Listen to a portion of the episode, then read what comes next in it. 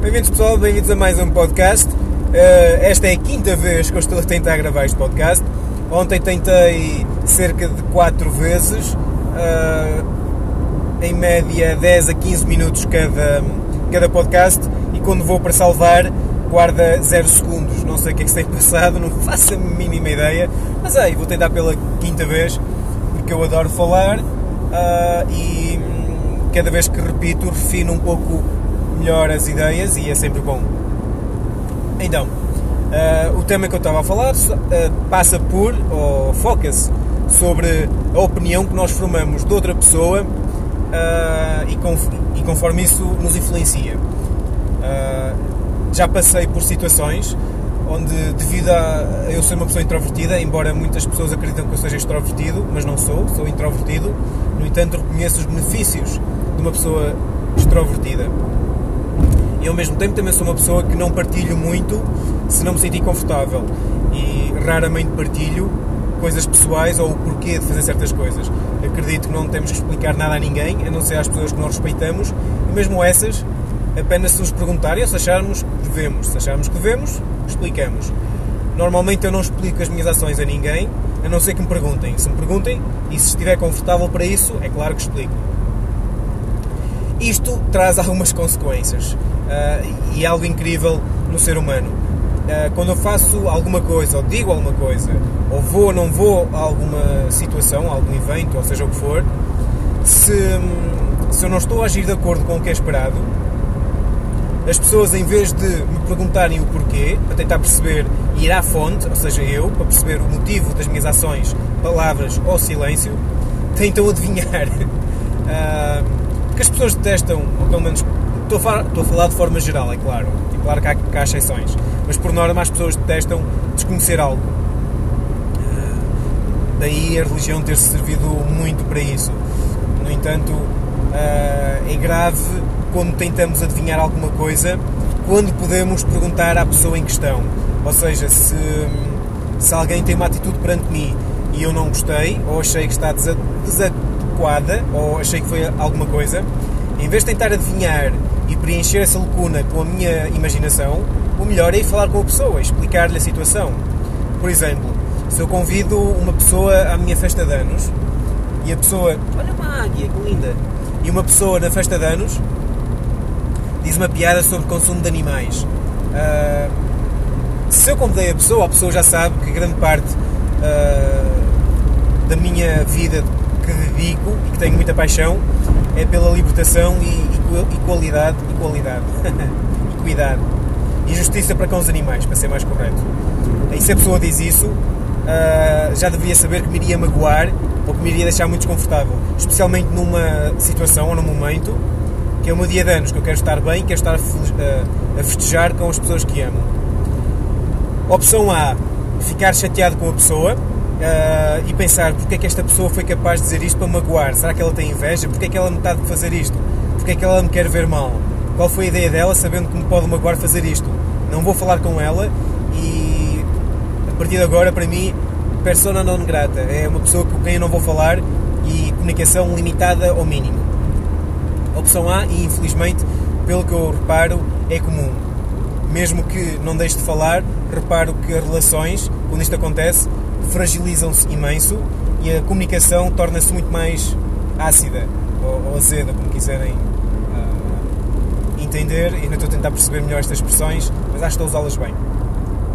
Opção B, que infelizmente não é uh, a mais comum, eu próprio estou a tentar implementá-la cada vez mais e dá muitos frutos.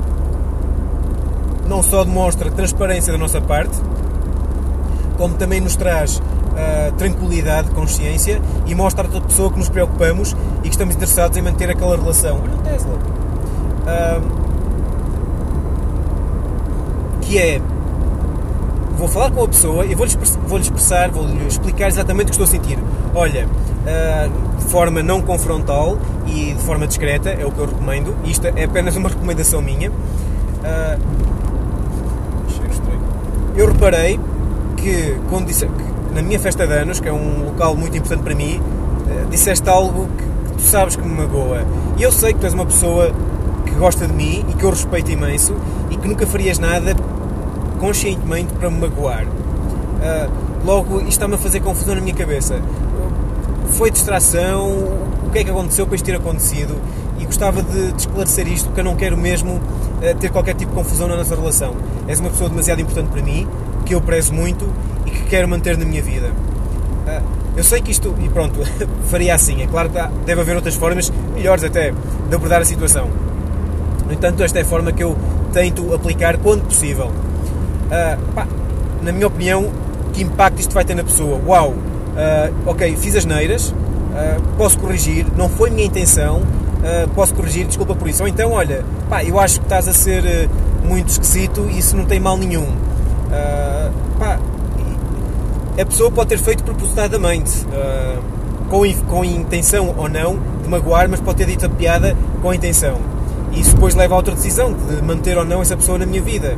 É claro, se uma pessoa não tem uh, consideração por, pelos meus valores e não os respeita quando está comigo, é claro que não é uma pessoa que eu quero manter na minha vida constantemente. Não vou eliminar da minha vida, mas uh, imaginem que tenho algum, alguma preocupação com o assunto e essa pessoa pá, não tem e está no seu direito, somos todos livres. No entanto, quando está comigo, uh, eu agradeço que não fale sobre o assunto ou que não ridicularize o assunto. Acho que é o mínimo que se pode pedir numa amizade ou em qualquer tipo de relação, familiar ou não. Isto também se aplica a famílias.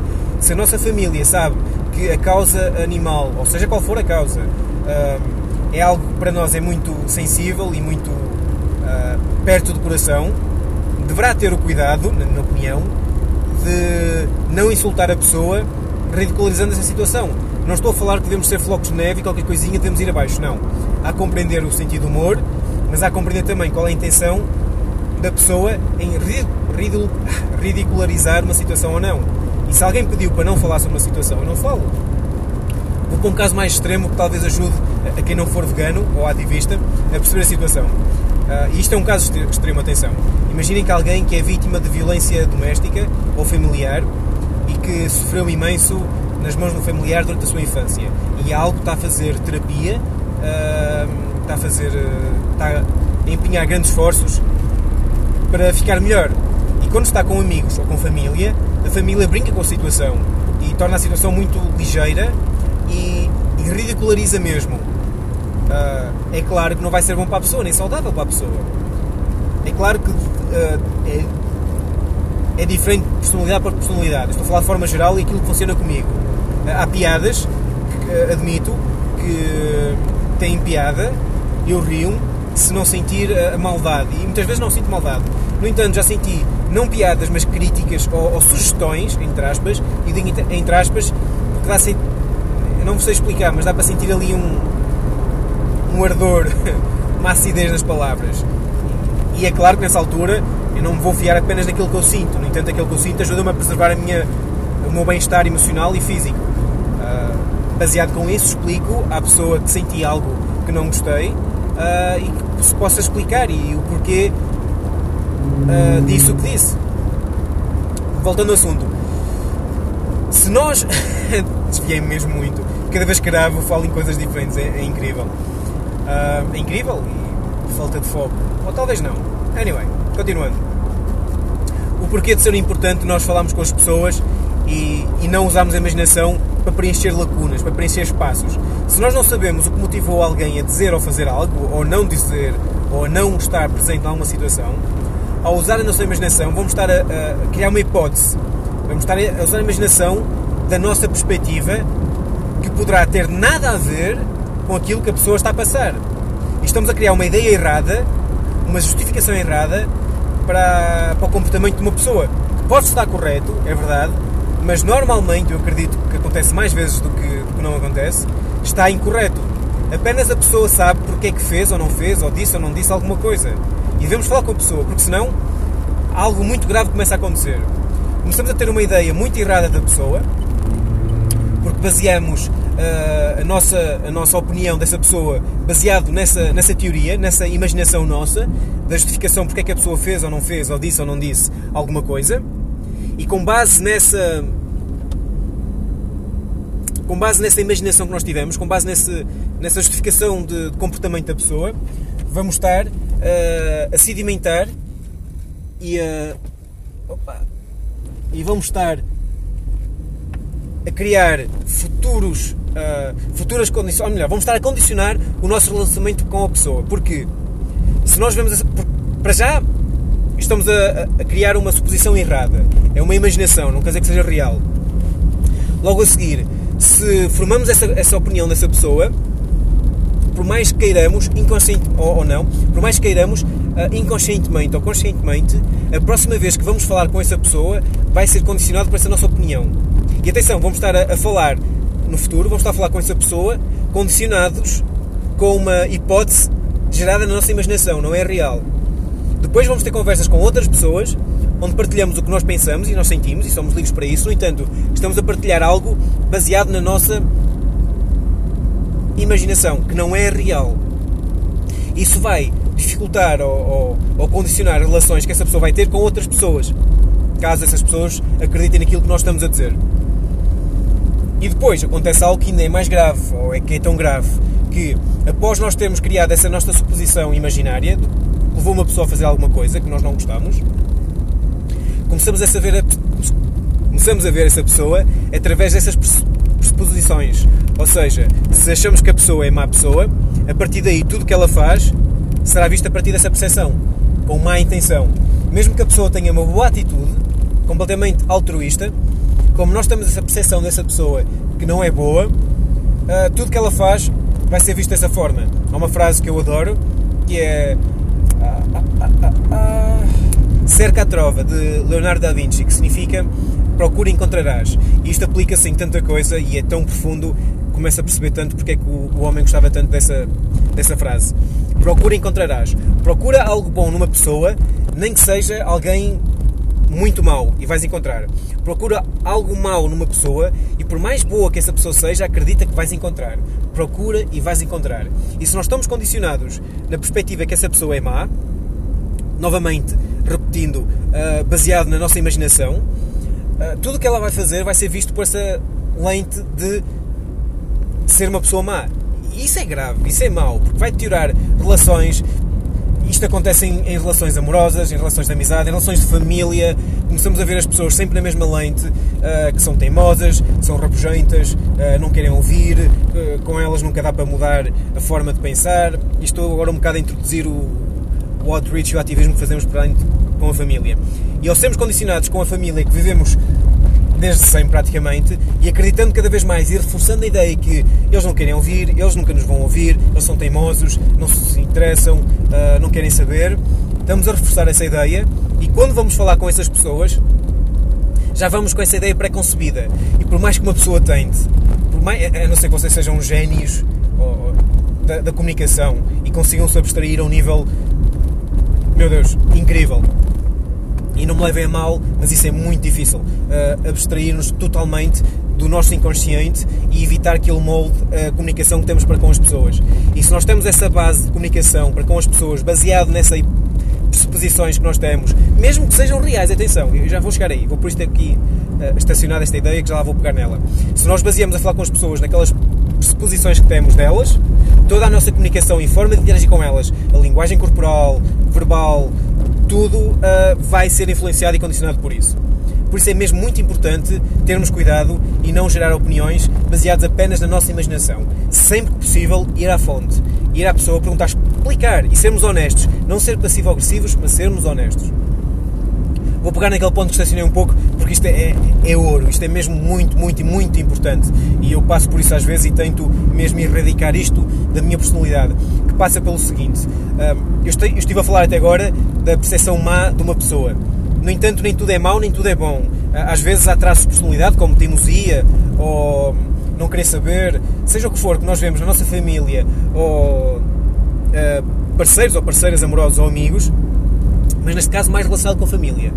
Se nós temos uma pressuposição da nossa família que ela não quer saber ou não quer ouvir, por mais que uma pessoa tenha uma mente aberta, mas, nos, mas se nos basearmos nesse, nesse preconceito, quando vamos falar com essas pessoas, toda a nossa comunicação, por mais que nós tentamos que a nossa comunicação verbal vá ser de uma forma uh, empática, uh, de coaching, de, de, de compreensão, a nossa comunicação não verbal que dificilmente é, é controlada, vai expressar uma coisa diferente. Nós vamos estar a dizer que compreendemos e que respeitamos e gostávamos que essas pessoas nos ouvissem. A comunicação verbal que uh, tem um maior impacto que a verbal, a não verbal tem muito maior impacto que, que a verbal, vai dar uma imagem diferente à pessoa. E a pessoa, mesmo não tendo consciência, uh, o seu inconsciente vai estar a captar esses, esses pormenores e vai estar a ouvir, ok, esta pessoa confia em mim, uh, é compreensiva, quer que eu me abra, quer que eu escute, mas há aqui qualquer coisa que não está a bater certo. Há aqui um interesse, há aqui uma agenda, não, não acredito. Por causa de todas as informações que está a receber de forma não verbal. Isto é mesmo muito, muito importante.